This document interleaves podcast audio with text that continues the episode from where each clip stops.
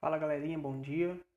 Professor Abraão com mais um podcast para fazermos aqui uma recapitulação de todo o nosso assunto sobre cinemática que vínhamos estudando neste capítulo 5.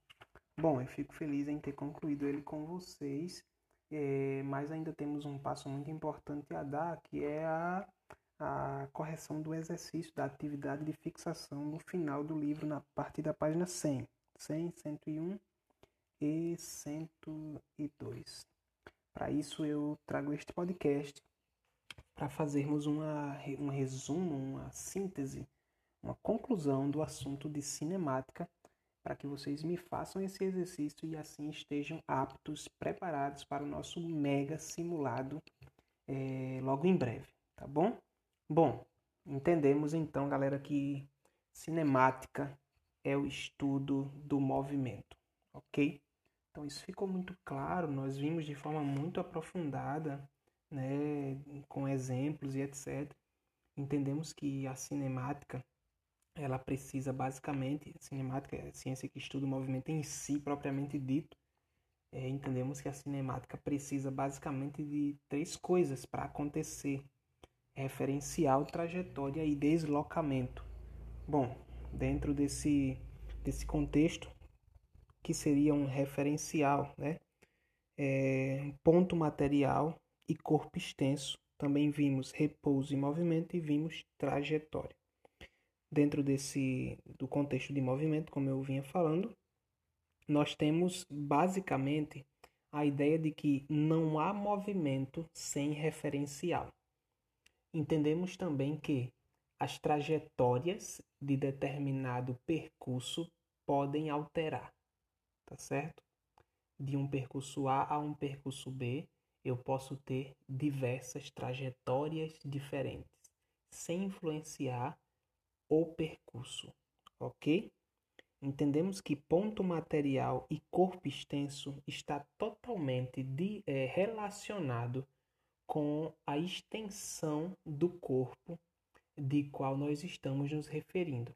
Aí você lembra lá do carro, o carro em sua garagem é um corpo extenso, porque sua garagem é um referencial relativamente pequeno. Mas o seu carro na estrada é um ponto material, porque ele é insignificante com relação ao tamanho da estrada. Repouso e movimento. Entendemos que repouso e movimento obedece claramente à lei da física que diz que um corpo em repouso, ele tende a permanecer em repouso. Na realidade, podemos dizer que tudo está em repouso até que uma força maior, uma força de corpo maior, a impulsione. Ok? Entendemos que trajetórias são os caminhos que eu posso seguir é, em determinado percurso. Bom, entramos em deslocamento e espaço percorrido e aí a gente entrou em algumas formulazinhas que eu quero relembrar para você, para você conseguir fazer o nosso exercício aí. Deslocamento e espaço percorrido. Bom, basicamente eu estou falando de delta S, onde delta S, que é o, o, o espaço percorrido, o, des, o espaço de deslocamento é igual a S, que eu vou chamar de ponto final, tá certo? E é, delta S é igual a S, ponto final, menos S0, que é o ponto inicial. É de onde se parte ou da minha referência, tá? Entendi que nessa formulazinha eu posso extrair dois tipos de movimento: movimento progressivo e movimento retrógrado. Com a mesma fórmula eu posso dizer se o meu movimento foi progressivo ou retrógrado, e isso vai depender do referencial, ok? Também entendemos a questão do tempo e da velocidade.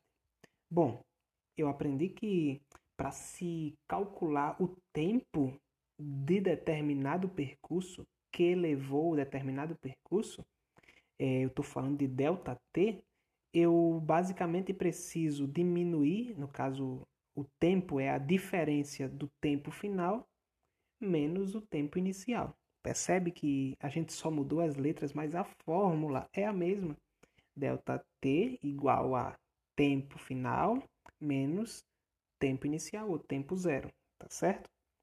E aí eu vi velocidade, que em velocidade eu tenho basicamente a são dessas duas grandezas, né? Então eu tenho velocidade igual a delta S sobre delta T. E aí eu vou ter a velocidade média deste corpo em determinado movimento. Bom, se eu precisar converter, né, é, para minutos por segundo, de quilômetros por hora para minutos por segundo, ou de minutos por segundo para quilômetros por hora, eu basicamente é, corro a vírgula, ok? Então a, a ideia é muito simples. Se eu preciso converter para quilômetros, eu corro a vírgula três casas. Eu preciso converter para segundo, eu corro a vírgula três casas. É, para quilômetros, eu corro à esquerda. Para segundos, eu corro à direita. Muito simples, muito prático, muito tranquilo de fazer. Bom, é, vocês têm a tarefa de fazer esse exercício agora a partir da página 100. Questão 1, 2, 3, 4, 5, 6, 7 até a questão 10, tá certo? É um exercício muito simples e que vai ajudar muito vocês a fazerem um simulado, tá bom? É, alguns têm algumas contazinhas, alguns cálculos, mas eles são muito simples, como eu já falei, é, são só de, de, de diferença, né? Contas de menos, como a gente conhece. Beleza? Galerinha, eu vou ficando por aqui, mas a gente se vê amanhã. Lembrando que amanhã nós teremos a nossa aula, que falaremos é, sobre a tabela periódica né, e, e, as suas formas de classificação. E também teremos um momento destinado para conversar com um dos grupos sobre o nosso projeto científico curricular é, e avaliativo. Tá bom? Vou ficando por aqui. Mais forte abraço e até amanhã, galera. Fiquem com Deus. Tchauzinho.